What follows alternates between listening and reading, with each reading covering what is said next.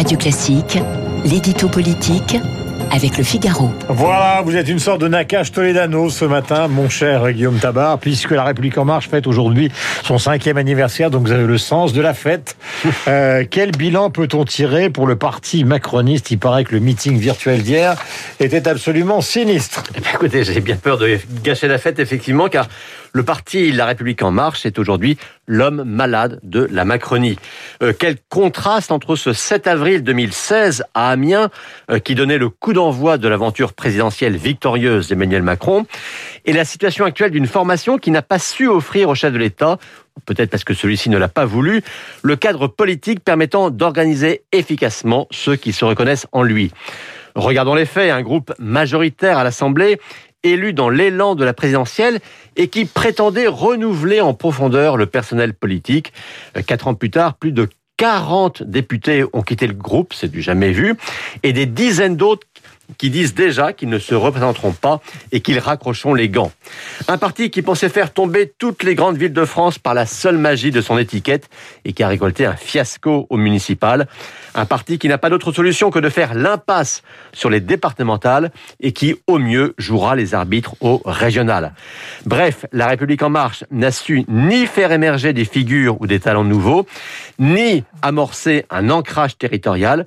Euh, sans parler du débat d'idées qui ne doit pas grand-chose non plus au travail du parti. Alors comment expliquer que la République en marche n'arrive pas mieux à exister Guillaume Tabar? Merci de répondre. Eh bien, écoutez, en créant En Marche, hein, devenu la République en marche, Emmanuel Macron voulait montrer le passage de l'ancien monde au nouveau monde. Fini les partis ou les élus à l'ancienne, place à du sang neuf et à des pratiques nouvelles.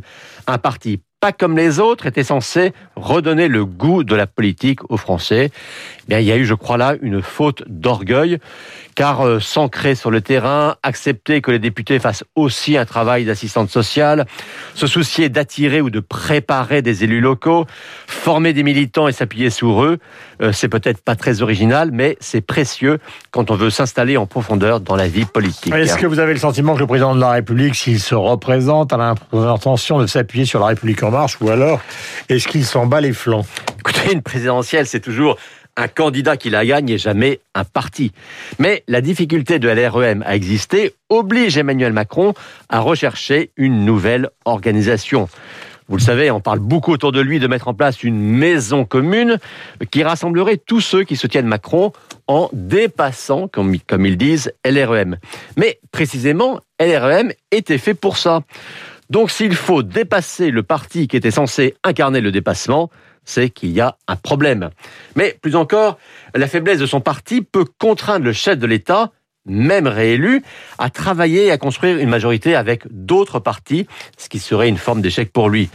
Autrement dit, la leçon de la République en marche, c'est qu'Emmanuel Macron a dynamité en 2017 le paysage politique, mais qu'il n'a pas réussi à construire les fondations solides d'un nouveau paysage. Voilà, il des intellectuels de la politique. Jean-Louis Bourlange est en direct avec nous. Vous savez qu'il est président euh, donc euh, de la Commission des affaires étrangères de l'Assemblée nationale.